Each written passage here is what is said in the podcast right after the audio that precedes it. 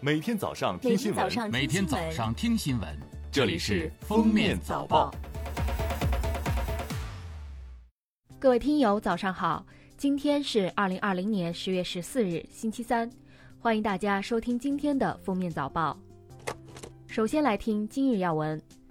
十三日，刑法修正案十一草案二审稿提请全国人大常委会审议。加强对未成年人的刑法保护。一、修改奸淫幼女犯罪，对奸淫不满十周岁的幼女或者造成幼女伤害等严重情形，明确适用更重刑罚。二、增加特殊职责人员性侵犯罪，对负有监护、收养、看护、教育、医疗等特殊职责人员与已满十四周岁不满十六周岁未成年女性发生性关系的。不论未成年人是否同意，都应追究刑事责任。三、修改猥亵儿童罪，进一步明确对猥亵儿童罪适用更重刑罚的具体情形。一些地方出现的教育招考冒名顶替事件引起全社会关注。十三日，提请全国人大常委会会议审议的刑法修正案十一草案二审稿对此作出规定。盗用、冒用他人身份顶替他人取得高等学历教育入学资格、公务员录用资格、就业安置待遇的，处三年以下有期徒刑、拘役或者管制，并处罚金；组织、指使他人实施前款行为的，依照前款的规定从重处罚。十月十三日是联合国设立的国际减灾日，中国地震局公共服务司在今年国际减灾日到来之际。组织地震专家科普解读可有效服务减灾的地震预警技术时透露，历经从研究到应用的发展，中国在技术研发和系统实验上已形成并打通了地震预警全链条，具备全面铺开的软硬件条件。国家地震烈度速度与预警工程已全面开展建设。在国新办十三日举行的新闻发布会上，海关总署新闻发言人。统计分析司司长李奎文介绍，据海关统计，前三季度我国货物贸易进出口总值二十三点一三万亿元人民币，比去年同期增长百分之零点七。其中，出口十二点七一万亿元，增长百分之一点八；进口十点四一万亿元，下降百分之零点六。前三季度中美贸易总值二点八三万亿元人民币，同比增长百分之二。其中，我国对美出口医药材及药品两百零一点三亿元，增长百分之三十二点四。中国人民银行定于二零二零年十月十五日发行二零二一中国辛丑牛年金银纪念币一套，该套纪念币共十五枚，其中金质纪念币九枚，银质纪念币六枚，均为中华人民共和国法定货币。该套金银纪念币有圆形、长方形、扇形，还有梅花形，背面图案有装饰牛造型，也有写实牛造型。来看热点事件，据青岛市卫健委，截至十月十三日八时，该市已采样三百零七万八千五百二十八份进行核酸检测，已出结果一百一十万七千八百八十三份。除已公布的确诊病例和无症状感染者外，未发现新的阳性样本。在机检测未出结果样本一百九十七万六百四十五份，检测结果将及时公布。十月十二日发布的《二零二零中国网络视听发展研究报告》显示，短视频已成为用户杀时间的利器，人均单日使用时长增幅显著。截至二零二零年六月。短视频以人均单日一百一十分钟的使用时长，超越了即时通讯。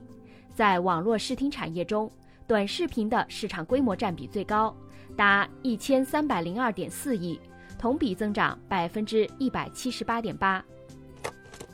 十月十二日，重庆石柱县公安局官方微博发布警情通报：一男子从高桥坠下，砸到桥下行人邹某，七十九岁。经幺二零医生现场确认，两人均已死亡。初步查明系秦某四十七岁跳桥自杀所致，排除刑事案件，目前正在进一步调查中。黑龙江鸡东一家庭聚餐食用酸汤子后中毒，致八人死亡，目前仍有一人在抢救中。酸汤子店店员介绍，制作酸汤子前要将玉米磨成碴子，经过二十天的发酵，形成团状储存。十月十二日，黑龙江卫健委发布，在玉米面中检出高浓度米酵菌酸，初步定性为由椰毒假单细胞菌污染产生米酵菌酸引起的食物中毒事件。米酵菌酸来源于土壤，耐高温，没有特效药。大量食用后，死亡率高达百分之四十到一百。中国国际航空航天博览会官方微博十月十三日发布官方公告，目前新冠肺炎疫情全球蔓延趋势尚未得到有效控制。基于对境内外参展嘉宾的身体健康、安全出行，以及对展会专业品质等各方面因素的充分考虑。原定于二零二零年十一月十到十五日在珠海国际航展中心举办的第十三届中国国际航空航天博览会将会延期举行，具体时间另行通知。最后来听国际新闻：二零二零年欧洲的夏令时预计将按计划在十月二十五日凌晨结束。由于欧洲议会仍在讨论是否取消冬令时和夏令时转换的问题。二零二一年的时间如何变更还尚未确定，今年可能是欧洲最后一次迎来冬令时。韩国中央防疫对策本部副部长十三日在记者会上介绍了相关情况。根据新规，除了特殊人群，如未满十四岁的儿童。由于身体原因不能戴口罩者，以及在洗脸、吃饭等特殊情况下，要求全民在医疗机构、使用公共交通、参与集会等情况时必须佩戴口罩。如果个人违反规定不戴口罩，将面临十万韩元的罚款。如果相关场所设施的运营者、集会的组织者不遵守规定，将被处以三百万韩元处罚。